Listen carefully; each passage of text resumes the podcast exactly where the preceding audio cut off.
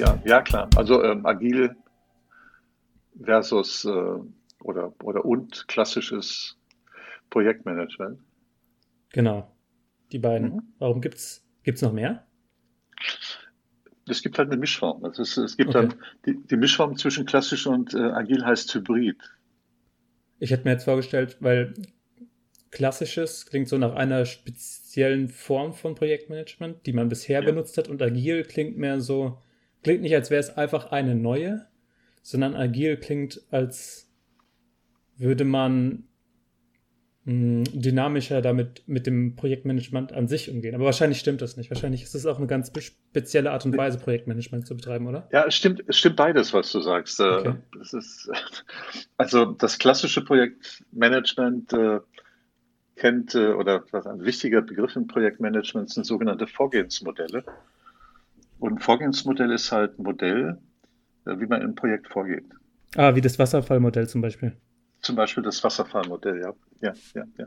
Und äh, also das ist dann eines von drei oder vier oder von fünf äh, klassischen Vorgehensmodellen, was die alle gemeinsam haben, dass, äh, dass ganz bestimmte Schritte vorgeschrieben sind. Das ist im Grunde so, als ob ich sage, äh, ich, äh, ich will Spaghetti kochen. Hm. Und äh, wenn jemand wissen möchte, wie ich das mache, dann wäre mein Vorgehensmodell, das Vorgehensmodell ist ein anderer Begriff für ein Rezept, würde dann die verschiedenen Schritte beschreiben, wie ich Spaghetti koche. Also da würde dann definiert werden, wann man das Salz rein zu tun hat. Ja. Und wie lange die Spaghetti gekocht werden. Ja, ja, ja. Okay, okay. Also dann würde der, dann würde derjenige, der, äh, der das liest, würde wissen, ah, okay, ähm, die Heizplatte an, anschalten und die Nudeln auf die Heizplatte legen das nicht, nicht, in den, also nicht in den Topf, sondern auf die Heizplatte. Auf die Heizplatte, das wäre, das wäre was ganz, ganz Neues. Das ist, also sagen wir so, äh, die, die klassischen Methoden, die klassischen Vorgehensmodelle gelten für Problemstellungen oder Anforderungen, mit denen, mit denen die verschiedenen beteiligten Parteien vertraut sind. Hm, jetzt, wenn es plötzlich einen Induktivherd gibt, dann weiß keiner mehr, wie es funktioniert. Ja, das ist, äh, da müsste man das halt auch noch beschreiben. Das ist richtig. Also das gehört dann als zum klassischen, würde man bei der klassischen Vorgehensweise nochmal, äh, ir irgendwer ist vertraut mit dem Kochen von Spaghettis und äh, die verschiedenen Interessensparteien, äh, die damit zu tun haben, das ist derjenige, der das Wissen weitergibt und derjenige, der das gerne lernen möchte. Oder in Projekten ist es derjenige, der eine Aufgabenstellung hat, und derjenige, der eine Lösung für diese Aufgabenstellung zu finden versucht, ist und, und, und, und. Da gibt es verschiedene Interessensparteien. Nicht? Die sind im klassischen Modell, wissen diese verschiedenen Parteien, was sie wollen. Mhm. Und auch die Werkzeuge oder ja, die Werkzeuge, die sie benutzen, mit denen sind sie vertraut. Ja, macht Sinn. Und dann heißt das, ich weiß, ich weiß genau, was ich will. Und ich weiß genau, wie ich vorgehen muss. Ich habe äh, schon etliche Referenzprojekte und dann mache ich das halt klassisch. Das klingt sehr gemütlich, muss ich sagen. Man, man hat so, ja, also es klingt so, du hast so das, du hast so das eine zu tun und dann ja. da guckst du, wie du es machst und dann machst du es einfach. Punkt. Das, ja. Ich weiß ja. nicht, ob es also langweilig also, ist, aber gemütlich. Nein, nein, nein. das, wahrscheinlich auch nein. nicht so gemütlich, aber naja. Nein, das ist, äh, nee, sagen wir, alles, was mit Projekten zu tun hat, ist extrem ungemütlich. Äh, weil äh, ich, es kann ja sein, es kann ja sein, dass ich, dass ich weiß, was ich will, äh, dass ich weiß, mit welchen Werkzeugen ich äh, eine Lösung erarbeite. Aber dummerweise gibt es dann im Umfeld halt immer irgendwelche Dinge, die nicht vorhersehbar sind. Das sind äh, ja, das ist der normale, äh, der normale Modus der Dinge. Ja, ja, ja.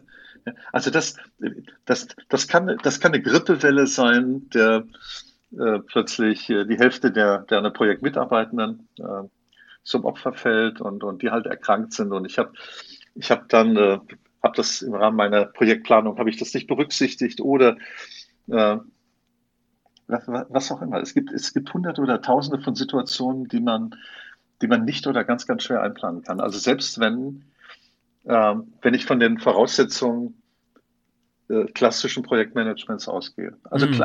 vielleicht aber nochmal ganz, ganz, äh, ganz, ganz grob. Ja. Beim klassischen Projektmanagement, beim klassischen Projektmanagement äh, weiß ich, was ich will. das, das nennt man den Scope eines Projektes oder Inhalt eines Projektes, meinetwegen, ich möchte halt, ich möchte halt diesen Podcast erstellen, den wir jetzt gerade erstellen. Das ist jetzt für ein Projekt zu klein, aber äh, ich weiß genau, was ich machen will. Ich will einen Podcast erstellen über agiles Management und, und klassisches äh, Management. Ja.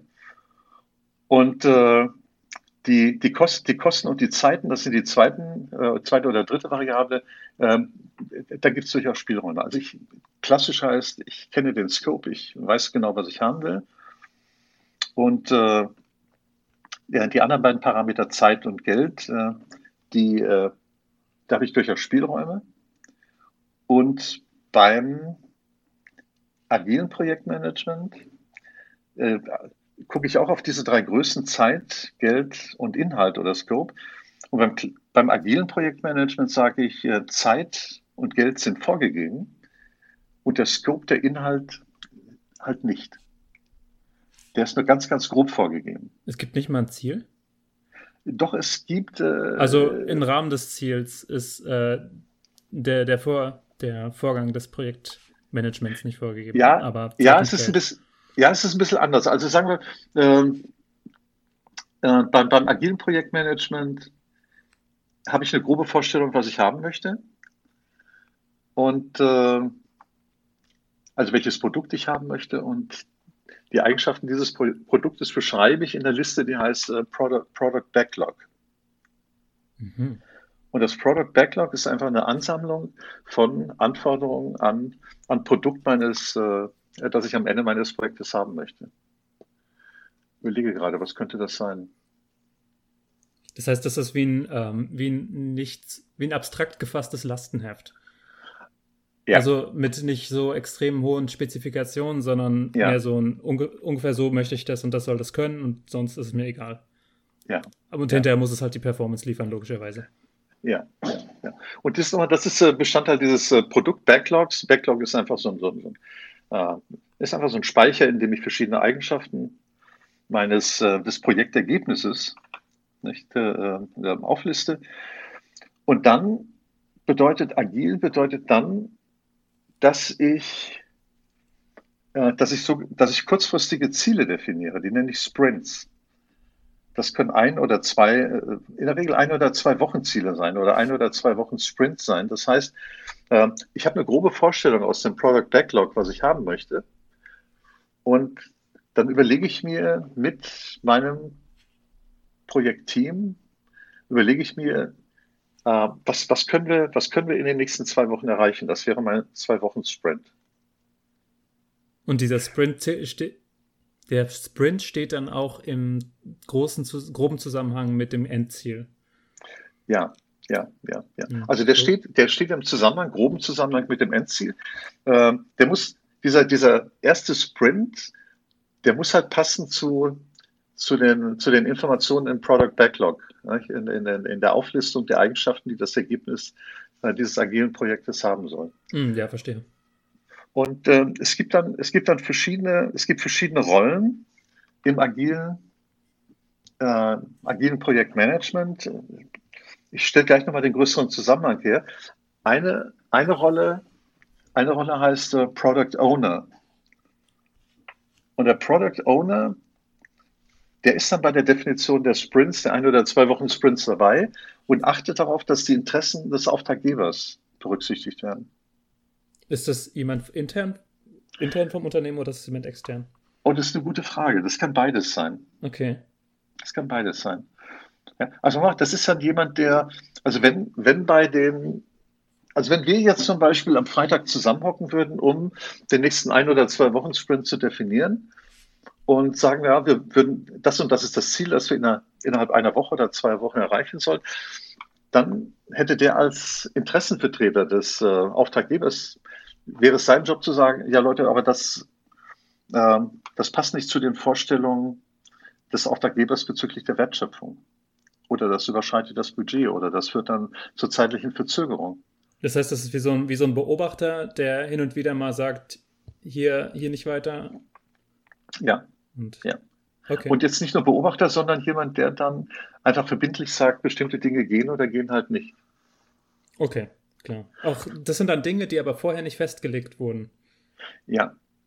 Sagen wir, die sind schon, die sind in diesem äh, Product Backlog, sind die abgelegt, aber unter Umständen nicht so, dass, dass alle innerhalb dieses äh, agilen Projektteams ein einheitliches Verständnis haben.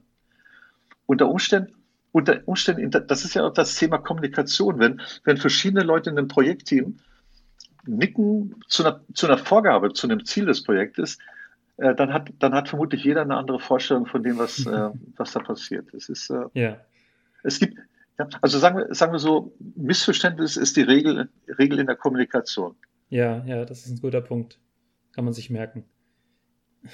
Und äh, da können wir auch drüber reden, warum das so ist. Aber äh, das heißt, selbst wenn alle nicken und sagen, ja, sehe ich genauso wie du, können wir davon ausgehen, sollten wir davon ausgehen, dass die trotzdem unterschiedliche Bilder haben, so mhm. intrinsische Bilder haben. Und in der, in der, in der Welt des klassischen Projektmanagements äh,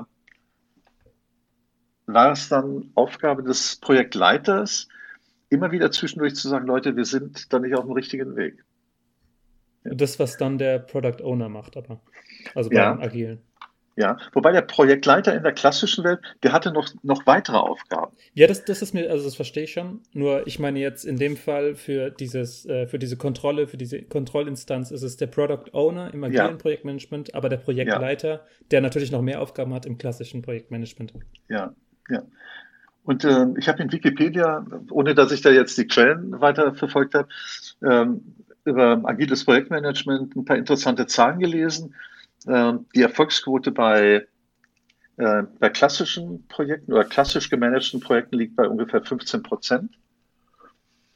Und wie ist Erfolg denn definiert? Ja, da habe ich halt nicht weiter recherchiert. Ja, also, weil das, das klingt schon erstaunlich wenig. Wenn, wenn mir ja. jetzt meine Firma sagt, hier mach das, äh, mach das Projekt und ich ja. sehe dann noch, sagen wir, neun weitere Projekte und ja. es schafft nur eins bis zum Ende, also das ist, das ist nicht realistisch, meiner Meinung nach. Ja, wobei man, äh, ich kann jetzt nur sagen, wie ich dann Projekterfolg definiere. Es gibt, es gibt, äh, es gibt drei oder vier äh, Größen, die maßgeblich für den Projekterfolg sind. Das ist einmal, äh, das ist die Zeit. Mhm. Ähm, das äh, ist das Budget. Mhm. Das ist die Qualität des Ergebnisses meines Projektes. Mhm. Und äh, das vierte ist die Funktionalität, also das, was ich mit dem Produkt, also mit dem Ergebnis des Projektes machen kann. Das sind die, das sind die vier maßgeblichen Größen. Also ein Projekterfolg, vielleicht gibt es dann eine kleine, kleine Varianz. Also ein Projekterfolg heißt idealerweise, ich halte das Budget exakt ein, ich halte die Termine exakt ein, mm, mm. ich halte die Qualitätsvorgaben exakt ein und auch die Funktionalität exakt ein. Wobei es dann kleine Varianzen gibt. Bei, bei unternehmensinternen Projekten kann man durchaus sagen, eine, eine Abweichung von plus minus 10 Prozent oder plus 10 Prozent äh, ist noch ein Erfolg und, und äh, wenn es ja. darüber hinausgeht, nicht. Gut, dann, dann verstehe ich schon eher die 15 Prozent. Klingt zwar immer noch ziemlich niedrig, aber mh, hm, das, ja, okay. Aber das ist beim klassischen. Ja, also beim klassischen nochmal, die Erfolgsquote ist äh, 1 zu 7. Das heißt, jedes siebte Projekt äh, wird in Gänsefüßchen eine Punktlandung und beim agilen Projekten nach Wikipedia äh, ist jedes zweite ein Erfolg. Hm. Und meine, meine Interpretation ist die, dass äh, das agile Projektmanagement hat sich halt die, die Schwachpunkte im klassischen Projektmanagement angeschaut und äh, hat sie halt abgestellt. Kann es sein, dass es agile, dass die vielleicht zum selben Ergebnis führen, aber das agile Projektmanagement eher agile Ziele hat und agile ähm, Umgangsweisen mit ähm, Qualität ja. und Funktionalität? Ah, okay. Ja, das, das könnte sein, wobei das ist Aufgabe des Product Owner darauf zu achten, äh, dass äh, das agile Projektteam tatsächlich diese Vorgaben einhält. Also, äh, also wenn es ein fitter Product Owner ist, dann wird er sagen, Leute, wir haben jetzt Hälfte der Zeit ist rum und äh, ihr habt doch nur ein Drittel des Ergebnisses. Ja. Ich ja, meine, wenn man, ja. wenn man nach, nach der vollen Zeit nicht das gesamte Geld ausgegeben hat, dann hat man ja schon mal 50 Prozent voll, voll erreicht, obwohl man überhaupt kein Produkt hat. Ja, ja, ist richtig. Nee, Wobei, und, also aber und, also die Unterschreitung des äh, Budgets ist jetzt nicht das Problem. Also wenn man nee, mit, mit weniger Budget die, die spezifizierte Leistung bringt, äh, ist das durchaus okay. Hm. Das ist aber rein theoretisch. In der Praxis habe ich, habe ich noch nie davon gehört und das noch nie erfahren. Und seit wann gibt es dieses agile Projektmanagement? Ist das eine neuere Erfindung? Oder? Ja, das gibt es seit, äh, seit äh, 2001. Oh, das ist noch nicht so. nicht so alt. Ja, also es gibt im Frühjahr 2001 haben 17 projekterfahrene Softwareentwickler das sogenannte äh, Manifesto for, for, Agile Software Development äh, äh, formuliert. Und das sind Typen, äh, also die, die Methode, äh, die sie damals entwickelt haben, das ist so eine wichtige Methode im Bereich Softwareentwicklung, agilen Softwareentwicklung, die heißt Scrum. Mhm. Und die Typen, die das entwickelt haben, sind Ken, Ken Schwaber und, und Jeff Sutherland und Ward Cunningham. Und äh, da steckt jetzt, sag mal, das ist, äh, die haben sogenannte, nochmal, die haben sogenannte, sie haben so Leitsätze des agilen Manifesto formuliert. Und äh, das heißt, äh, da geht es jetzt nicht nur um Vorgehensmodell, sondern es geht, äh, geht um Mindset. Ganz kurz, das wurde ursprünglich für die Softwareentwicklung ähm, sich ausgedacht, dieses Agile. Weil, soweit ich weiß, ist das Software Softwareentwicklung hatte ja irgendwann das Problem, dass ständig, dass so oft neue Releases oder Patches ja. oder sowas eingeführt werden mussten, dass man da mit einem klassischen Modell gar nicht hinterherkam.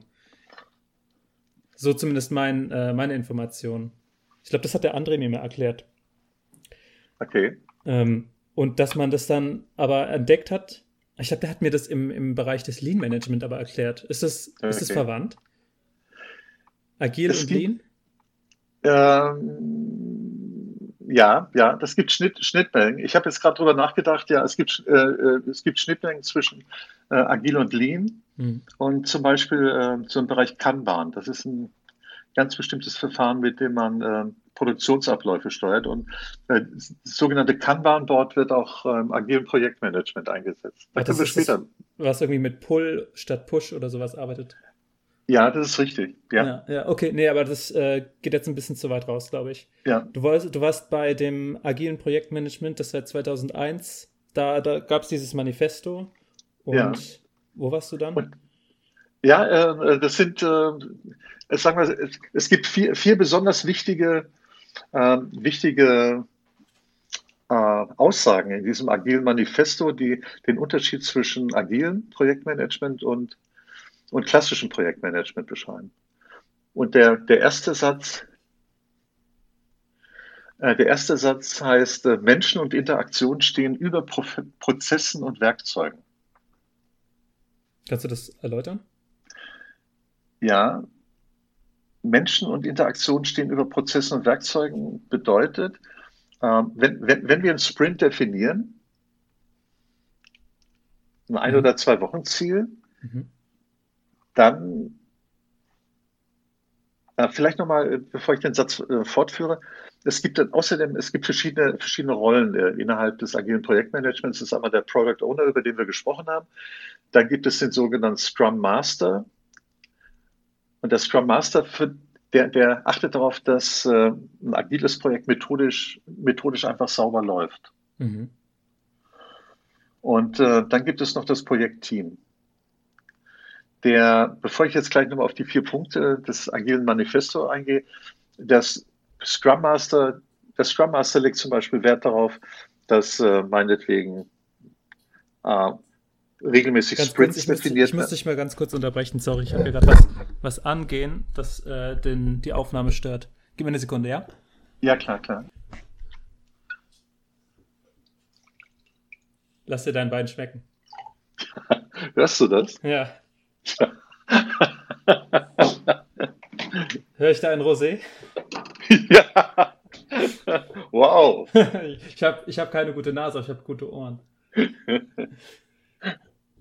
Respekt. Du sagst mir Bescheid. Ich bin soweit. Okay. Also vielleicht nochmal, bevor ich auf die, die, die vier Kernaussagen des Agilen Manifests äh, eingehe, nochmal die Rollen. Die Gefahr, ich wiederhole es nochmal. Die Rollen sind einfach der Product, Product Owner. Der Product Owner sagt, was der Auftraggeber haben will, was er nicht haben will. Mhm. Der entscheidet auch, welches Budget oder welcher Zeit äh, er freigibt für, für, für Entwicklung und so weiter. Dann gibt es den Scrum Master, der Scrum Master bei der Methode. Scrum halt eine Agile-Methode. Der achtet darauf, dass, äh, dass man methodisch sauber vorgeht. Und methodisch sauber vorgehen heißt dann, es wird, äh, äh, es gibt, äh, es gibt ein sogenanntes äh, Product Backlog. Es gibt halt so, so, eine Sammlung von Eigenschaften, die das Produkt haben soll. Es gibt einen sogenannten, es werden Sprints definiert, ein oder zwei Wochenziele. Äh, all diese Sprints werden in den sogenannten Sprint Backlog werden die gesammelt, das ist ein Speicher, in dem die Sprints, äh, diese kurzfristigen Ziele gesammelt werden. Moment, speichert man die da drin, sobald man sie definiert hat und dann werden die darin gespeichert oder gibt es da so vor, vordefinierte Sprints, die man irgendwann angeht? Weil das klingt dann schon gar nicht mehr so agil. Ja, das, äh, nee, das, sind, äh, das sind die Sprints, die man, äh, das ist der Sprint, den man aktuell definiert, beziehungsweise die zurückliegend definierten Sprints. Hm. Also es ist eine Sammlung von Zielen, die man in der Vergangenheit definiert hat und die werden halt im Sprint Backlog werden die, werden die abgelegt. Okay. Ja. Und, äh, und nochmal, wenn, wenn, ich, wenn ich jetzt am Freitag mit meinem, ähm, mit meinem agilen Projektteam zusammenhocke, dann werde ich sagen, okay, äh, was wollen wir eigentlich in den nächsten zwei Wochen erreichen? Dann reden wir halt ein bisschen drüber und definieren dann halt das eine oder zwei Wochen Ziel. Das ist unser nächster Sprint.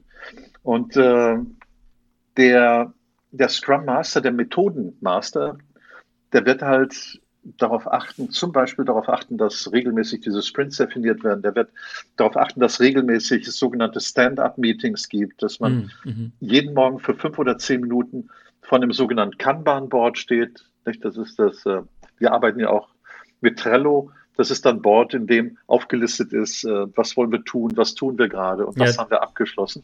Und äh, der achtet halt, da gibt es dann so etliche methodische Dinge und der Scrum Master achtet darauf, dass, äh, dass das Team sich daran hält. Mhm. Was, wichtig, was wichtig ist, äh, und jetzt sind wir beim Punkt, Menschen und Interaktion stehen über Prozessen und Werkzeugen. Das ist äh, also die erste Kernaussage von, von Agile oder des Manifestos. Äh, das Team ist hierarchiefrei. Wie das groß heißt, ist das Team? Das sind wenige Leute nur, gell? Ja, es sollten nicht zu viele sein. Also es gibt so eine Faustregel, die gilt auch für klassisches Projektmanagement, äh, dass so fünf oder sieben Leute maximal in einem mhm. Team sein sollten. Ansonsten okay. wird der Kommunikationsaufwand zu groß. Logisch. Also die Leute, die Leute organisieren sich selbst. Ja. Ach, von vornherein gibt es gar keine, äh, es gibt nicht nur keine Hierarchien, sondern auch keine feste Aufgabenverteilung vorher. Ja. Ah, okay.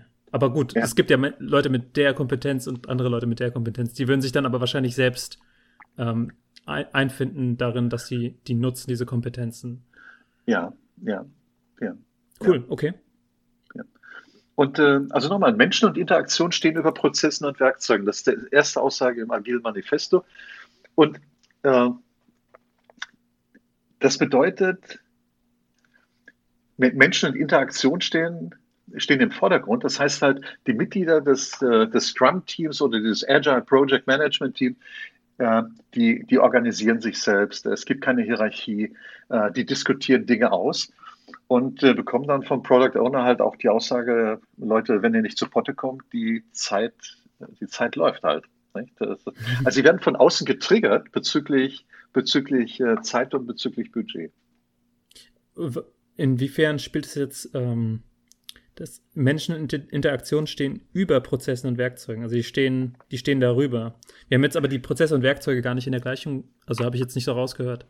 Nein, die habe ich auch noch nicht beschrieben. Okay. Äh, die ist jetzt im, im, Bereich klassischen Projektmanagement geht es, ähm, du hast ja vom Wasserfallmodell Modell gesprochen. Mhm.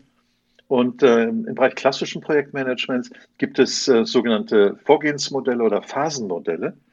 Und äh, sagen wir mal, diese, diese oder Prozessmodelle. Und äh, das heißt so, das klassische Vorgehensmodell oder Prozessmodell in Projekten heißt, äh, der erste Prozess heißt Analyse. Ja. Der zweite heißt äh, Design. Ich sage gleich noch ein bisschen was dazu. Der, nach dem, auf den äh, Design folgt die Implementierung oder Realisierung. Auf die Realisierung folgt der Test. Auf den Test äh, folgt das sogenannte Go Live.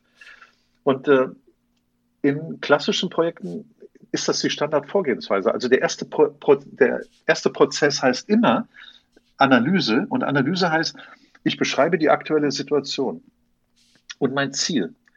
Also wo will ich am Ende des Projekt, Projektes sein? Mhm. Zweitens, äh, wie ist die aktuelle Situation?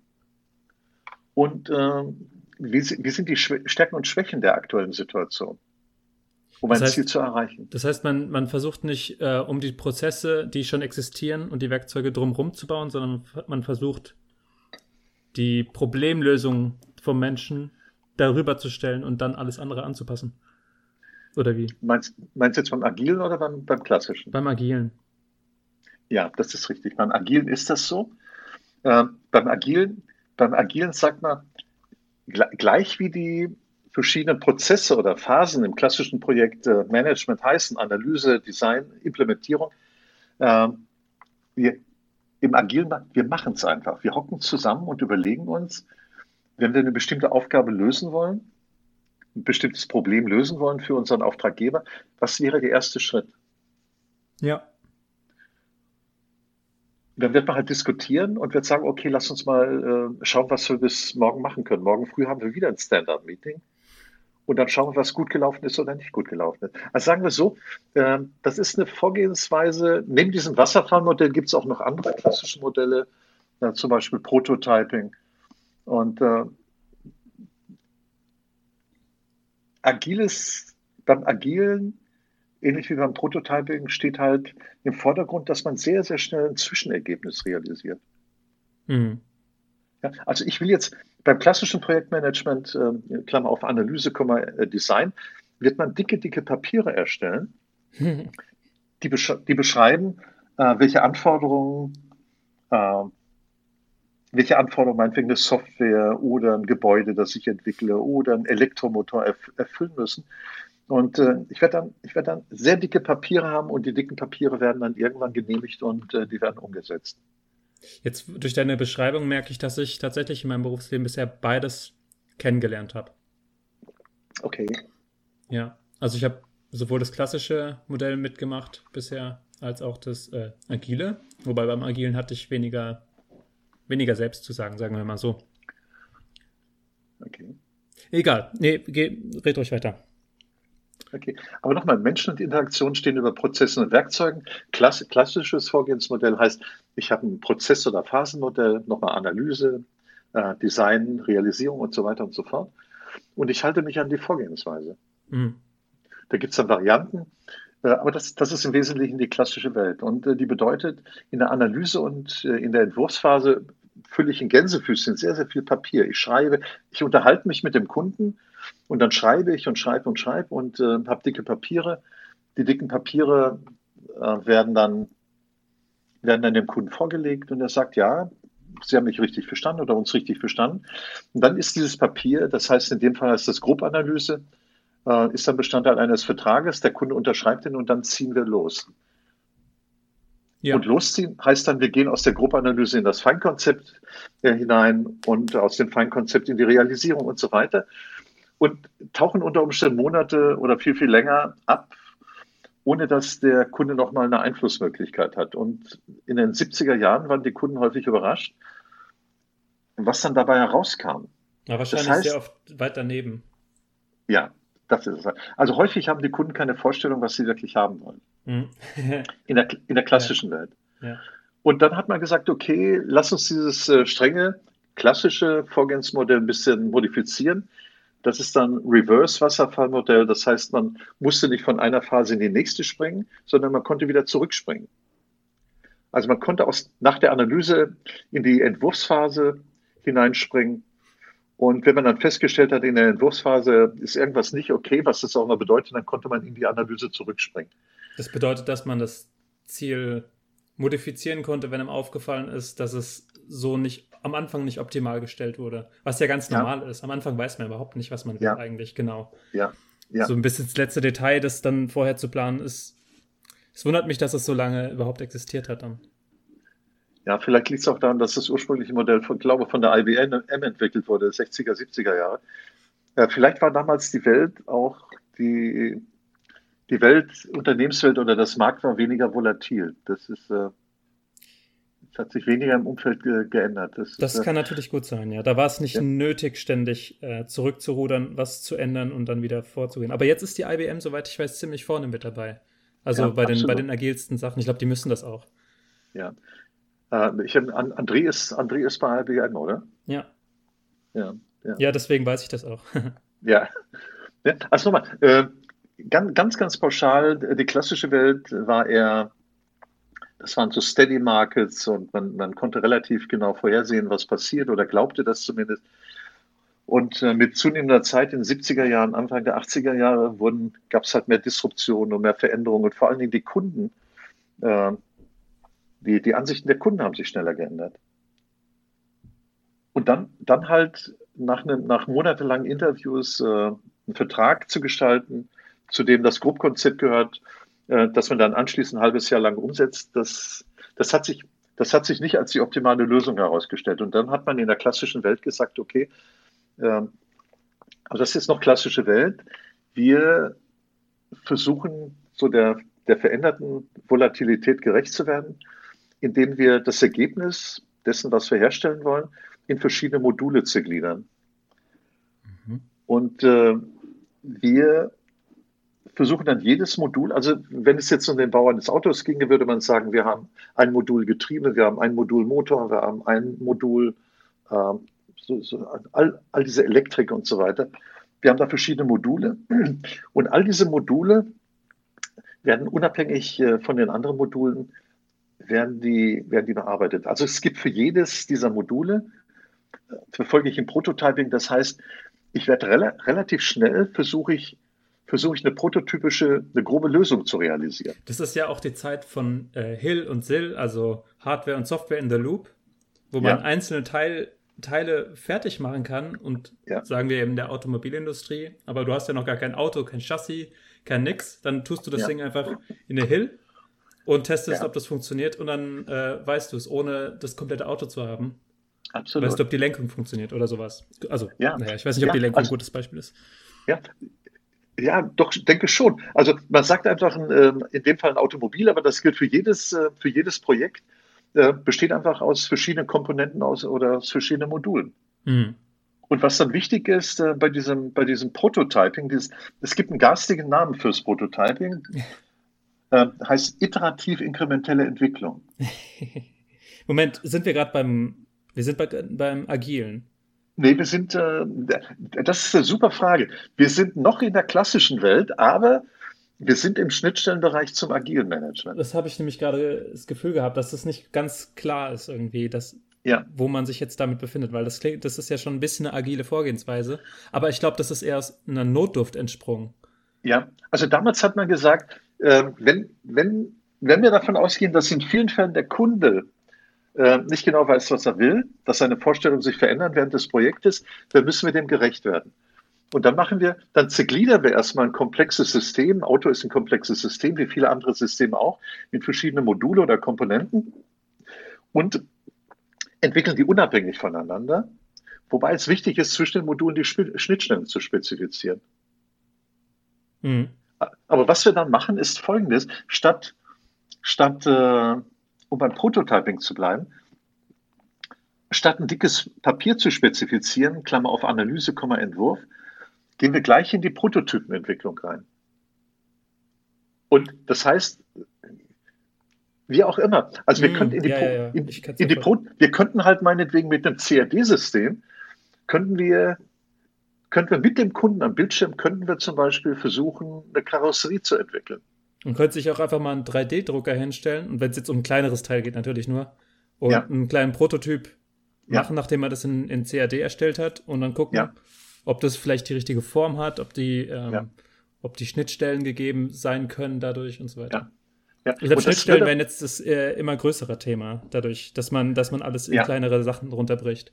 Ja. Irgendjemand muss also sich ja darum kümmern. Ja, ja das, also Schnittstellen, Schnittstellen sind ganz, ganz, ganz wichtige ähm, Anforderungen äh, äh, beim Prototyping. Hm. Vielleicht nur das, was du gerade geschildert hast mit dem 3D-Drucker, ist das, was aus dem 3D-Drucker rauskommt. Das könnte man nennen oder das nennt man eine ausführbare Spezifikation.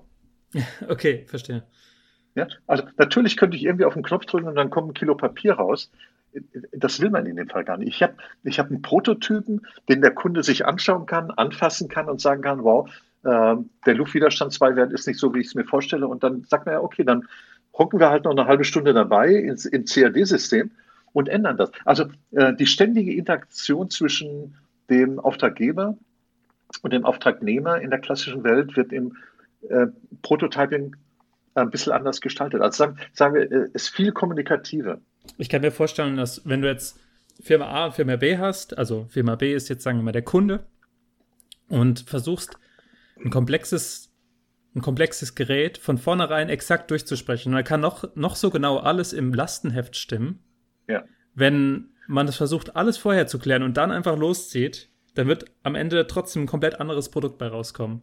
Was man Absolut. sich gar nicht vorgestellt hat. Obwohl man ja darauf geachtet hat, dass alles exakt da steht. Irgendwie funktioniert ja. das, glaube ich, nicht. Ja. Also und deswegen ist so eine Hin- und Her-Kommunikation währenddessen wichtig. Ja, absolut, absolut, absolut. Ja.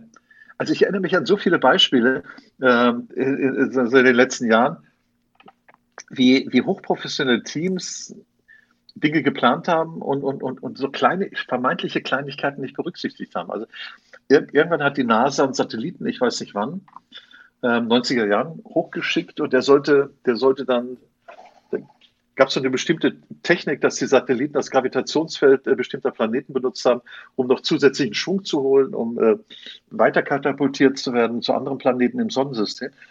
Und dann hat man einen Teil der Software offensichtlich, äh, wenn ich mich richtig erinnere, in Prolog geschrieben und, äh, und dann, hat, dann hat man in der Software, hat der, der Softwareentwickler oder die Entwicklerin halt statt eines Punktes ein Ausrufezeichen geschrieben. Sowas passiert ja schnell. Oh und äh, Punkt und Ausrufezeichen im Prolog haben eine extrem unterschiedliche Meinung. Also der Planet, äh, der, der Satellit ist, hat nie, hat nie diesen Schwung in dem, meinetwegen Gravitationsfeld des Jupiters genommen und den nächsten Planeten erreicht. Äh, aufgrund dieser, dieser, dieser. Lebt dieser Entwickler noch? Oder wurde er gelünscht? Nein, ich weiß nicht. Wahrscheinlich hat man das, ja. Ja. Also, was ich sagen will, äh, es, es, gibt auch so eine Aussage oder irgendwie so eine Zahl, die ich im Hinterkopf habe, dass Gänsefüßchen eine fehlerfreie Software äh, zwei bis acht Fehler pro 1000 Lines of Code hat. Man könnte ja auch einfach mal ein Raumschiff losschicken, das noch gar nichts kann und dann einfach ähm, per, per Satellit, nee, wie heißt es? per Funk alles, nee, per Funk alles hinschicken, was man währenddessen ja. entwickelt, während schon auf dem Weg Abs ist. Absolut, das wäre, das wäre agil. Das wäre nicht die also nächste also, große Forschungssonde, die man unterwegs noch verändern kann. Ja, die vielleicht zwischendurch ja. sich selbst äh, neu baut, indem sie an Kometen andockt und sich neu aufbaut, ja. damit man es anders benutzen kann, als man ursprünglich geplant hat. Ja, ja, ja. Also das ist dann, das wäre, das wäre, glaube ich, Agilität in, in Reinkultur. Da würde man, also nochmal, der erste Satz im äh, Agilen Manifesto ist ja Menschen und Interaktion stehen über Prozessen und Werkzeugen. Natürlich kann man mit ein bisschen Fantasie sagen, äh, intelligente Automaten sind irgendwie sowas Menschenähnliches. Das heißt, äh, wenn wir halt einen intelligenten Automaten losschicken, der auch, der auch reflektieren kann und der selbstkritisch ist und so weiter. Und äh, dann gilt auch der erste Satz des Agilen Manifestos für, für für das intelligente System. Aber nochmal zurück, Menschen und Interaktion, Klammer auf, agiles, äh, agiles Management, stehen über Prozessen und Werkzeugen, Klammer auf, klassisches Management heißt, äh, ich habe kein, hab kein genau vorgeschriebenes Phasenmodell oder Vorgehensmodell, Klammer auf Prozesse. Und ich muss auch nicht bestimmte Werkzeuge benutzen, wie meinetwegen SWOT-Analyse, Stärken-Schwächen-Analyse, Gantt-Diagramm, Vorgangsknoten, letzte und, und, und diese ganzen diese riesige Anzahl von Werkzeugen, sondern Menschen und Interaktion stehen vor den Prozessen und Werkzeugen heißt, man trifft sich zum täglichen Stand-up-Meeting, man redet drüber und dann macht man. Und am nächsten Tag kommt man wieder zusammen. Mhm. Und der nächste Punkt im Agilen Manifesto heißt, äh, was übrigens auch einen großen Vorteil hat, die äh, sagen in Sachen Man Man äh, Motivation. Wenn Menschen in Interaktion über Prozessen und Werkzeugen stehen, dann, dann hat das eine sehr, motivierenden, äh, sehr motivierende Auswirkung auf, auf die Entwickler in dem Projekt. Das kann ich mir gut vorstellen. Ich kann mir auch gut vorstellen, dass äh, dieses, dass es sehr gut in unsere ja, heutige Zeit passt, dass man diese, diese Sprints hat, dass man alles ähm, immer auf kurzen, kurze Wege, kurz checken, ja. ob alles passt. Ja. Das ist unser, unser neumodisches Dopaminsystem, was ein bisschen gestört ist. Ja. Und sowas auch braucht. Ja. ja. Ja, also das, das ist eine Riesenchance in Sachen Motivation, auch ein Riesen, Riesenproblem. Ich erinnere mich vor ein paar Jahren, hatte ich einen Studenten, der, der hat eine Vorlesung Design Thinking, das ist auch eine agile Methode. Der hat dann bei der Allianz angefangen, in der Stabsabteilung beim Vorstand in München. Und äh, der hat dann dummerweise noch, also der hat relativ schnell eine Verantwortung bekommen, glaube ich, über 10.000 oder 20.000 Euro Projektbudget ähm, agil. Das heißt, er musste sehr, sehr schnell oder sollte sehr schnell einen Prototypen entwickeln. Jetzt dummerweise hat er auch noch parallel für einen Triathlon äh, trainiert. Das heißt, er ist morgens um 8 Uhr losgelaufen in die Firma, gejoggt, hat dann bis abends 10 Uhr gelaufen und ist er, äh, hat er gearbeitet und danach ist er nach Hause gelaufen und nach einem halben Jahr war seine Beziehung im Arsch. ja, diese, diese agile Methode hat, hat einen unglaublich motivierenden Einfluss und äh, äh, allerdings, ja, sag, sag mal, das ist was für, für Leute, für junge Leute, die, die einfach mal zwei, drei Jahre Gas geben können. Sagen wir, für 50, 60-Jährige ist das wahrscheinlich schwieriger durchzuhalten. Das wäre eine meiner größeren Fra Fragen noch gewesen, tatsächlich. Für wen kommt denn, ich meine, es gibt das klassische Projektmanagement ja noch und das wird ja auch immer noch, werden ja wahrscheinlich auch neue Vorgehensmodelle noch entwickelt. Ja. Ähm, und die alten daran wird ja auch sehr stark festgehalten. Für welche Arten von Unternehmen oder für welche Personen ist es denn doch vielleicht die bessere ähm, Wahl, klassisches Projektmanagement zu betreiben? Ja, das ist eine gute Frage. Also äh, ich, ich habe jetzt in der letzten Zeit mehrere Gespräche gehabt äh, mit meiner Freundin, die ist in der, in der äh, IT eines äh, Pharmaunternehmens Diagnostics oder ich, so in etlichen Seminaren habe ich auch mit Teilnehmern gesprochen. Im Augenblick sagen wir, es gibt relativ viele, die angesichts dieses äh, agilen Hypes ein bisschen ratlos sind. Inwiefern? Und ähm, weil sie nicht genau wissen, wofür macht Sinn oder keinen Sinn. Das ist. Äh, ah, okay. Also genau also das, was ich gerade gefragt habe. Ja, agil, agil scheint, scheint für mich oder auch für die, mit denen ich mich unterhalten habe, sagen wir, die ein bisschen länger im, im Geschäft sind, unter Umständen eine Begründung dafür zu sein, einfach völlig unstrukturiert zu programmieren. Das, okay. Ja, Früher hat man mal gesagt, es gibt so ah, ja. Spaghetti, es gibt so Autodidakten, Spaghetti-Programmierer, die haben halt nicht Informatik studiert oder irgendwas ähnliches wie Elektro-Dingsbums. Mhm. Und äh, ja. Und wer, wer, dann halt studiert hat, der hat eher eine strukturierte Vorgehensweise. Ja. Und Prototyping oder agiles Management könnte auch als Ausrede bestanden werden, einfach um drauf loszuprogrammieren. Aber wenn der Chef dann sagt, hey, wir brauchen keinen Software-Engineer, wir, ihr bringt euch das selbst bei und wir machen es ja sowieso agil, da brauchen wir keinen. Das, das schaffen ja. wir schon so. da ja. läuft man jetzt gegen die Wand. Ja, und jetzt gibt es, äh, zu deiner Frage zurückzukommen, jetzt gibt es dann dummerweise Bereiche, die, die sehr sicherheitsrelevant sind. Also wenn, ich würde jetzt im Bereich primärer Kühl Kühlkreislauf für Atomkraftwerke, würde ich nicht agil arbeiten. Würde ich auch sagen, dass es ähm, durchaus sicherheitsrelevant ist. ja, oder wenn es darum geht, Medikamente zu entwickeln, äh, es gibt halt strenge Vorgaben von Zulassungsbehörden weltweit die, die eine große Anzahl von Tests erfordern. Und die müssen, die müssen auf eine ganz bestimmte Weise müssen die halt durchgeführt werden. Verstehe ich. Deswegen dauert es ja auch so lange, bis irgendwie der Durchbruch genannt wird. Wir haben hier ja. das und das neue Medikament. Das höre ich seit Jahren. Ja. Ah, das neue Medikament oder die neue Behandlung gegen, gegen Krebs, gegen Alzheimer, gegen alles Mögliche gibt es plötzlich irgendwas und dann kommt aber nichts. Aber das liegt daran, dass diese Prozesse so lange sind und das ist auch wichtig. Ja. Ähm, aber das das macht Sinn, ja. Mhm. Also es sind gerade im Pharmabereich äh, so, so, so ganz, ganz groben Zeitraum von zehn Jahren, äh, in denen 10.000, 20.000 äh, Wirkstoffe synthetisiert werden, die dann getestet und getestet werden. Eine Million Seiten Dokumentation und man will halt verhindern, der, der Anlass war, glaube ich, in 1967, Contagan, Thalidomid, äh, da hat Firma Grüntal hat Medikament, schmerzstillendes Medikament für Schwangere hergestellt und dummerweise hatte das die Nebenwirkung, dass äh, hatte eine Erb erbgutschädigende Nebenwirkung. Das heißt, die Kinder kamen mit verkürzten Extremitäten zur Welt. Das ah, heißt, die, ja. die, Hände setzten an den Schultern an. Und von da an hat man, haben halt Zulassungsbehörden äh, verfügt, dass, dass, äh, dass über die zehn Jahre Entwicklungszeit eines, äh, eines Medikaments genau dokumentiert werden muss, was passiert äh, und so weiter und so fort. Das ja. ist äh, sehr, sehr aufwendig. Und äh, das ist auch der Grund zu sagen, also es gibt bestimmte Anforderungen, zum Beispiel die Methodensicherheits, äh, Dinge, die mit hohen Sicherheitsanforderungen zu tun haben, äh, die müssen klassisch gemanagt werden. Und es gibt unter Umständen, und es gibt andere Anforderungen, die kann man agil managen. Also wenn, wenn ich eine Software entwickle, äh, meinetwegen, bei der es darum geht, mein, für, für Uber was auch immer. Also wenn es geht darum, eine Software zu entwickeln, die jetzt nicht unmittelbare Auswirkungen für die Gesundheit von Menschen hat, dann, dann kann ich das, dann kann ich es eher agil entwickeln.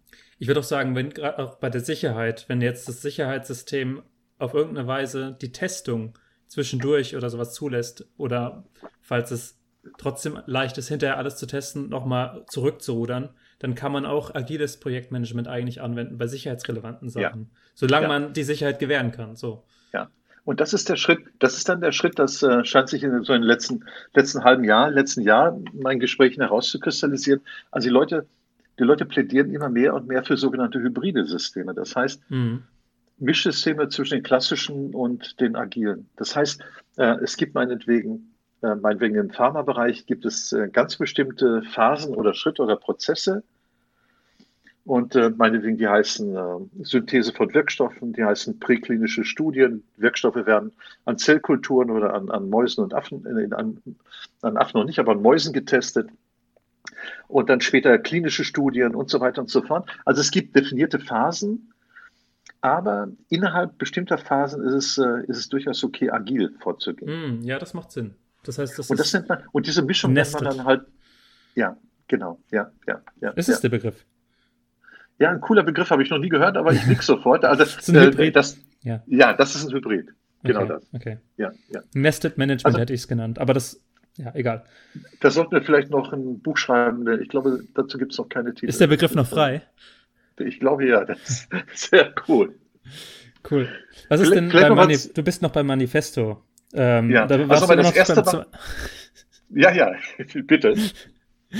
Ich, Du bist, du bist heute in Redelaune, ich mag das. Das Weil liegt am Rosé. Du, du, hast heute auch, du hast heute auch einfach viel zu sagen.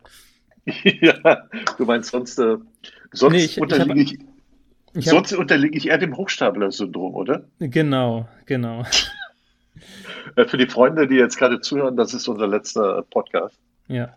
Naja, unser vorletzter, weil wir laden jetzt noch einen anderen zwischendurch hoch. Stimmt, ja. Ja, ja egal. Okay. Robin, so, wir waren beim Manifesto. Ich, ich brauche jetzt, ich will jetzt endlich wissen, was der zweite Satz im Manifesto ist. Ja, äh, der zweite Satz heißt, funktionierende Software steht über einer umfassenden Dokumentation. Mm, okay, das heißt, ja, okay. also es bezieht sich jetzt äh, in dem Fall äh, das Manifesto auf Softwareentwicklung, das war ja. so die Zeit, in der Scrum entwickelt wurde, aber es gilt generell, agiles Management hat sich gelöst vom, vom, vom, vom Themenbereich Softwareentwicklung, gilt generell, egal was ich agil entwickle. Also den zweiten Satz würde man umformulieren, funktionierende, funktionierendes Produkt steht über einer umfassenden Dokumentation. Mhm. Das heißt, wenn mein Kunde mit mir spricht und ich sage ihm, okay, lass uns gleich mal anfangen, irgendwas zu machen und 3D-Drucker und so weiter und ist das für dich okay?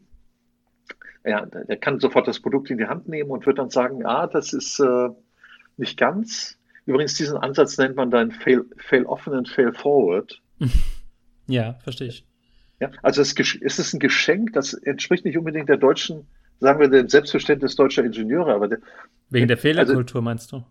Wegen der Fehlerkultur, ja. Ja, ich glaube, dass aber mit Fehler muss man aufpassen, was man damit genau meint, weil unter ja. Fehlerkultur kannst du es gibt große Fehler und es gibt kleine Fehler. Die kleinen okay. Fehler sind hier das, was okay ist. Die großen Fehler von wegen, jetzt fährt halt das Auto gegen die Wand mit ein paar Passagieren drin. Naja, kann man jetzt hinterher zurückrudern. Das ist natürlich nicht gewünscht. Nein, das ist nicht gewünscht, ja. Nee, verstehe. Also okay. mal, ja, also mal, die, die, die funktionierende Software äh, steht im Vordergrund. Das heißt, beim agilen Management, ich will sehr, sehr schnell, will ich Produkte Klammer auf Prototypen, Klammer zu, will ich entwickeln, die ich dem Kunden in die Hand geben kann, sodass er sehr schnell sagen kann, ah, das fühlt sich nicht gut an. Wird das nicht, wird sagen, ja? Führt das nicht auch ein bisschen dazu, dass Kunden ungeduldiger werden? Ja, ich bin sicher, klar. Hm. Klar, klar, klar, klar, klar, klar. Ja, ja, das ist richtig. Ähm, ähm, das, äh, ja, da kommt dann neben, neben dies, neben, nee, das ist richtig. Also, ähm, ich hatte, mir liegen dann gerade so verschiedene, äh, verschiedene Sätze auf der Zunge, deswegen brummel ich so ein bisschen. Neben, neben dem äh, Fail Offen und Fail Forward, also versuch ganz, ganz schnell auf den Kunden zuzugehen. Äh, Fehl, Fehler, Fehler sind nur andere Dinge, die der, die der Kunde so noch nicht mag. Das ist jetzt nicht der Fehler, der, der ähm, im Deutschunterricht oder wo auch immer in der Schule mit, mit roter Tinte markiert wurde, sondern äh, ein, Fehler ist, ein Fehler ist einfach nur eine abweichende Meinung, abweichende Meinung des Kunden. Ja. Und deswegen, äh, Agile heißt ganz, ganz schnell auf den Kunden zugehen und, und seine abweichende Meinung einholen. Fail, fail forward, proaktiv auf den Kunden zu gehen und, und das fail forward und fail offen. Mhm. Und dann, der Kommunikationsaufwand ist ein bisschen höher, aber man, man hat dann sehr, sehr schnell ein Ergebnis, mit dem, mit dem man den äh, Kunden abholen kann. Ja. Was ist die Nummer drei? Vielleicht nochmal, funktionierende Software steht über einer umfassenden Dokumentation. Der, äh, es gibt einen Punkt in klassischen Projekten, das ist so eine Leidensgeschichte. Die meisten, die mit Projekten, klassischen Projekten zu tun haben, mögen keine Dokumentation. Ja, das weiß ich. Ja, also sag mal so, im niedrigen Promillebereich gibt es Leute, die das mögen. Aber die meisten mögen, ja, es, okay. mögen es nicht. Ja. Da gibt es ja noch die Micromanager. Das ist, wenn das klassische Projektmanagement nicht zu handeln ist. Ja. Ja. Okay, also nochmal, statt, statt umfassend zu dokumentieren, lieber die Kapazitäten in die Entwicklung des Produktes. Ganz, mhm. ganz schnell auf den Kunden zu, ganz schnell. Das heißt, man muss auch Tools haben, die das erlauben. Meinetwegen Drucker oder mehrere Laser, die in irgendeiner Polymerflüssigkeit oder irgendeiner Flüssigkeit plötzlich irgendwie so ein Plastikteil, ist völlig wurscht. Additive irgendwas Verfahren. Ja, Wie heißt das? Ja. Additive Produktion? Nee. Ich hab's vergessen. 3D-Drucker halt. Okay, 3D-Drucker halt. Ja, also der dritte Punkt heißt, Zusammenarbeit mit dem Kunden steht über Vertragsverhandlungen. Nochmal. Zusammenarbeit mit dem Kunden steht über der Vertragsverhandlung. Das heißt. Das soll das den Vertrag nicht ausklammern? Weil der ist ja trotzdem, der muss ja trotzdem bestehen. Ja. ja. Okay. Also sagen, sagen wir so, der, die, die Rechtsabteilung eines Unternehmens steht jetzt nicht über der, der, über der Entwicklung, über denjenigen, die im Rahmen des Projektes das Produkt entwickeln. Das ist mm, ja. Also Rechtsabteilungen neigen dazu, alle Risiken auszuschließen. Das, äh, da gibt es sicher auch gute Gründe. Aber äh, sag mal, wenn man, ich, das ist mein persönlicher Eindruck, wenn man allen Anforderungen einer Rechtsabteilung Genüge tun will, dann macht man überhaupt kein Projekt mehr. das, sind, das sind Risikominimierer. Ja, und äh, und nochmal Zusammenarbeit mit dem Kunden. Also im Vordergrund, das ist ein typisch amerikanischer Ansatz, aber jetzt positiv gemeint. Ja, Zusammenarbeit mit dem Kunden steht im Vordergrund. Das heißt, der Kunde hat, hat ein Problem oder Pain und ich versuche ihn zu erlösen. Ich versuche ihm ganz, ganz schnell äh, eine Lösung anzubieten. Und ich verwende, ich verwende jetzt nicht einen Großteil meiner Zeit für, für die Verhandlung von Verträgen und äh, umfangreichen Dokumentationen.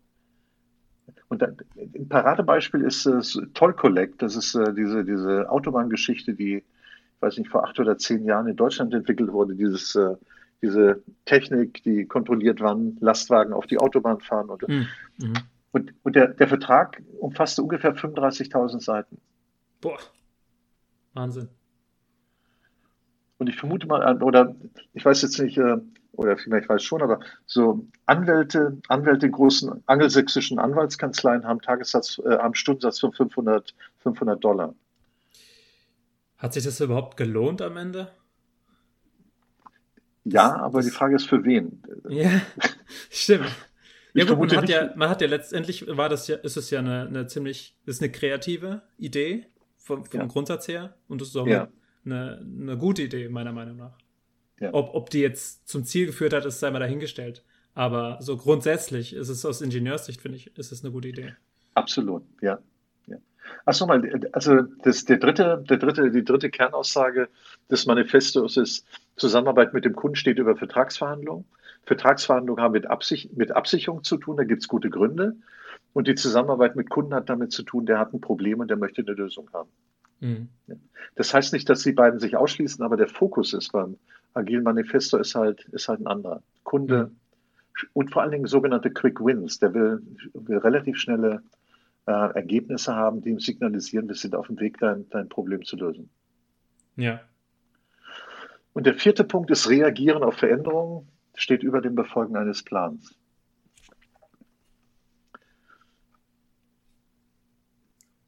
klassische Welt ist Befolgen eines Plans. Und die agile Welt ist Reagieren auf Veränderungen. Das heißt, das heißt, wenn sich, während wir agil managen, wenn wir halt freitags dabei sind, unseren nächsten Sprint zu definieren und wir merken, irgendwas haben wir nicht berücksichtigt in der zurückliegenden Woche, dann, dann, dann können wir einfach, indem wir, dann können wir, dann können wir, indem wir den nächsten ein oder zwei Wochen Sprint definieren, können wir dieser Veränderung gerecht werden. Mhm. Und in der klassischen Welt würde man sagen, ja, wir haben halt eine Projektplanung, Gantt-Diagramm, Vorgangsknoten, Netzplan, da ist eigentlich vorgesehen, dass wir das und das machen. Also Änderungen sind da auch möglich, aber man versucht Änderungen eher, eher zu vermeiden in der klassischen Welt. Ja, klar. Da, da, das umfasst, das hat ja auch einen Grund, warum man die versucht zu vermeiden, weil das umfasst ja dann gleich eine riesige Änderung auf verschiedenen ja. Ebenen, auf Prozessebene, ja. auf Dokumentationsebene und so weiter. Ja. ja. Ist ja kein Wunder. Ja. ja. Also nochmal, äh, wenn, wenn wir über klassische, klassische Projektentwicklung sprechen und agile Projektentwicklung, dann steht das agile Manifesto steht halt für eine andere Geisteshaltung, für ein anderes Mindset mhm. als die klassische Welt. Bist du persönlich auch ein größerer Fan davon? Nee, ich bin äh, ein großer Fan dieses, dieser hybriden Vorgehensweise. Ja, okay. Also im Augenblick äh, ist halt, sagen wir mal, ein Problem im, in der Managementwelt ist, es gibt halt viele, viele Manager, die in Unternehmensleitungen, die überwiegend Juristen, Betriebswirte sind, die wenn überhaupt den Harvard Business Manager lesen, die weder die Zeit haben, vielleicht auch nicht die intellektuellen Fähigkeiten, dies, das, das alles zu durchdringen. Und bei denen die Gefahr steht, besteht, dass, dass sie so einen Hype folgen.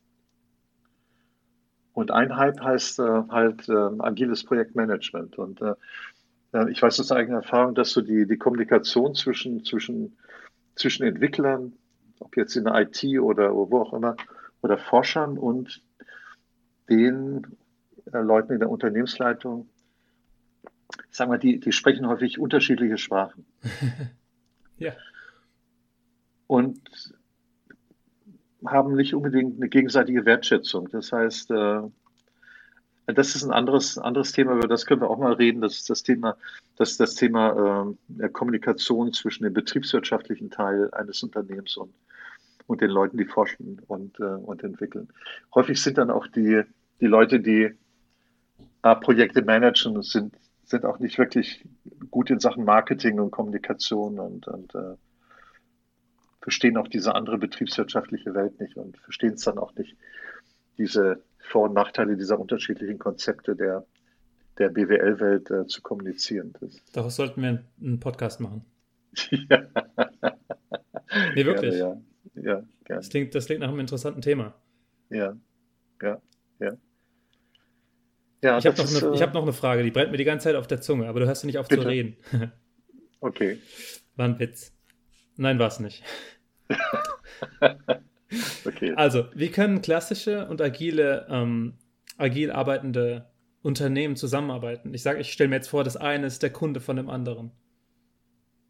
Also, hast du da, hast du eine Ahnung, eine Erfahrung, ob es da bestimmte Probleme gibt? Weil so rein intuitiv würde ich sagen, gibt es da wahrscheinlich jede Menge Probleme. Die einen erwarten was auf Basis von agilen Management, sagen wir mal, und die anderen liefern was auf Basis von klassischem Management und dann funktioniert das nicht. Oder wie, wie funktioniert das normal?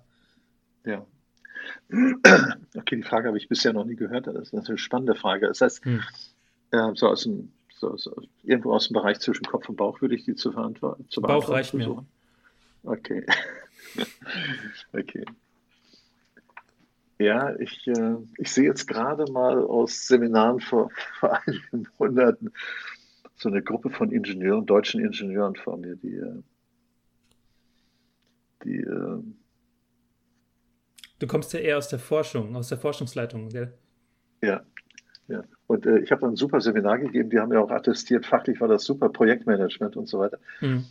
Und äh, aber ich habe eine relativ schlechte Bewertung, äh, Schulnote 3 bekommen bezüglich strukturierten Vorgehens. Und dabei dachte ich, es sei so super strukturiert. Das ist, äh, ah, okay.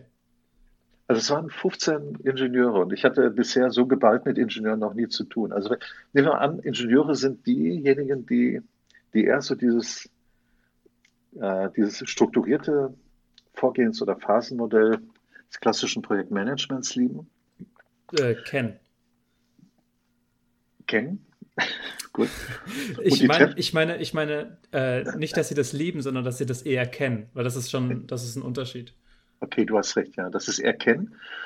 Und äh, sagen wir so, die, die, diese agile Methode, die ist 2001 in den USA entwickelt worden und die hält seit wenigen Jahren in Deutschland Einzug und, äh, und stößt auf, auf relativ große Akzeptanz oder Begeisterung bei, bei jungen Leuten. Das ist, also ich merke es bei meinen Studenten im fünften, sechsten Semester, wenn wir über Design Thinking sprechen, das ist so eine agile Methode.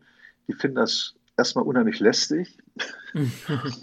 und äh, die können dann halt Aufgabenstellungen innerhalb der Vorlesung sehr, sehr, sehr selbstständig und autonom lösen. Und relativ viele fangen dann an, in Unternehmen, äh, in DAX-Unternehmen, in Stabsabteilungen äh, agile Projektverantwortung äh, zu tragen. Und die finden das, ich kriege dann Feedback und die sagen, das ist einfach cool. Also, sagen wir, ähm, wenn, wenn junge Leute Deine Frage war ja, wie, wie sieht es an der Schnittstelle aus, Zusammenarbeit, agil, klassisch? Je mehr junge Leute, desto größer ist die Akzeptanz agiler Vorgehensweise, mhm. weil die Gruppen autonom sind und weil die, weil die jungen Leute halt relativ große Verantwortung haben. Nee, das Keine machen wir nicht so. Wir haben das schon immer so gemacht. genau. ja, ja. ja. Und wenn es, ja, und wenn es einem dann gelingt, ältere Ingenieure und, und Rinnen, die vielleicht wenige Jahre vor der Rente sind, mit jungen Leuten zusammenzubringen, das ist meine Erfahrung, dann, dann findet ihr es in der Regel, ist das begeisternd. Also die merken dann, es gibt nochmal so eine Art Frischblutzufuhr bei den Älteren von Jungen, die begeistert sind. Und äh, das ist dann auch ein hybrides System. Die Älteren, äh, die Älteren können den Jüngeren halt Erfahrungen mitteilen, vielleicht. Ich glaube, ich glaube, das ja. steckt im, im menschlichen Gen, dieses, ähm, dieses Bedürfnis, Mentor da zu sein. Ja, ja, das ist das. Ja, also ich finde das dann spannend, ein Mentoring-System, danke für die Abkürzung. Ja. Mhm. Zwischen äh, einem Mentor, der in, in, der Welt der klassischen Projekte groß geworden ist und der dann auf jemanden trifft, der, der nach vielen, vielen Tagen einfach nicht erschöpft ist und sich begeistert für ein ganz, ganz neues System. Also ich, ich bin, und, und unsere, unsere Aufgabe ist, oder eure Aufgabe, diejenigen der Zuhörer, ist dann als Projektverantwortliche, solch so, so, so ein Mentoring-System aufzustellen innerhalb eines Projektes und dafür zu sorgen, dass die, dass die Rahmenbedingungen diese, diese Begeist, die Begeisterung äh, halt fördert. Also einmal den Wunsch nach Sicherheit derjenigen, die in der klassischen Welt groß geworden sind und äh, der anderen, die, die einfach denken, sie sind unbesiegbar und, und äh, ja, also die, die Kombination das Hybride ist, dann finde ich äh, das äh, Spannende. Mhm. Ja. Schön. Patrick, wir sind schon bei über 60 Minuten. Ach Beziehungsweise, Gott, wenn ja. ich das geschnitten habe, vielleicht kommt da noch ein bisschen was weg. Ähm, vielleicht können wir es auf 10 Minuten reduzieren. Das ist da kommen nur die wichtigsten Kernaussagen, wie bei Blinkist oder wie das heißt. Oder bei. Wie, wie bei. So wir wollen hier keine Werbung machen. Wie so ein paar. ja. Okay. Ja, gibt es von dir aus noch irgendwas? Nö, ich habe dir sehr, sehr gespannt äh, und gerne zugehört. Du hast jetzt das okay. meiste, den größten Redeanteil gehabt, äh, gehabt. Das liegt daran, dass wir hier nicht das Hochstapler-Syndrom bei mir ähm, aufbauen ja. wollen. Darüber haben ja. wir, wie gesagt, in, vor zwei Podcasts gesprochen. Ähm, ganz einfach, weil Führung also, nee, das ist ja kein Führungsthema, das ist ja mehr ein Projektmanagement-Thema. Projektmanagement, ja, ich habe zwar Erfahrung, aber ich habe keine so umfassende Erfahrung. Vor allem nicht, was die ganzen, was die ganze Theorie angeht. Und das habe ich jetzt ein bisschen, jetzt bin ich ein bisschen schlauer geworden. Ich hoffe, die Zuhörer auch. Ich hoffe, die Zuhörer können daraus was mitnehmen. Gerade dieses Manifesto, da stehen hier dann sozusagen die Ursprünge drin und auch die Kerngedanken. Und ich glaube, dass es sich dann lohnt, die sich anzugucken, wenn man mit agilem Projektmanagement zu tun hat, auf irgendeine Weise. Also wir können, wir können noch darauf hinweisen, dass es zu dem Podcast auch noch einen äh, kleinen Text geben wird mit, mit einigen Links für, ja, für Interessenten. Ne? Genau. Das ist dann auf der Webseite, so wie ja. immer eigentlich auf der Webseite gibt es dann. Come on.de. Ja, aber come on einfach äh, C-O-M-O-N. Ne? Das, äh, ja. Gut, Hartwig. Hat dann, mich sehr Robin, gefreut. Ja, mich auch. Weißt du schon, mit welchem Thema du uns beide ähm, in einer Woche überraschen wirst? Also ich finde es sehr süß, dass du das jedes Mal aufs Neue fragst und die Antwort ist auch und? immer die gleiche. Ich weiß es noch nicht, aber es wird eine Überraschung. Ja. Also wenn ich einen Wunsch äußern dürfte, dann wäre es irgendein Thema, so ein Psycho, stärker psycholastiges Thema.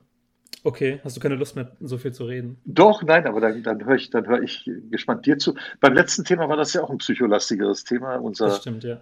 unser äh, Hochstapler-Syndrom. Gut, weil ich habe mir noch das Thema aufgeschrieben, Kommunikation zwischen Entwicklern und BWLern in, im Unternehmen. Ja. Habe ich mir mal notiert. Ähm, aber Ja. das wird dann, das machen wir dann nicht das nächste Mal. Ja, aber das- damit wir dich mal ein bisschen entlasten. Nein, nein, nein. In der Woche habe ich mich wieder erholt. Äh, Robin, das entscheidest du. Das, Ja. äh, du bist der Chef. Natürlich. okay. Also dann, Robin, dann sei Okay. gedrückt. Vielen Dank fürs Gespräch. danke dir. Und- Bis dann. Bis, wir, wir hören uns, glaube ich, am Dienstag wieder. Ne? Am Dienstag. Ist unser Telco. Also, dir einen schönen Sonntagabend. Ciao, ciao. Ja, ciao, ciao.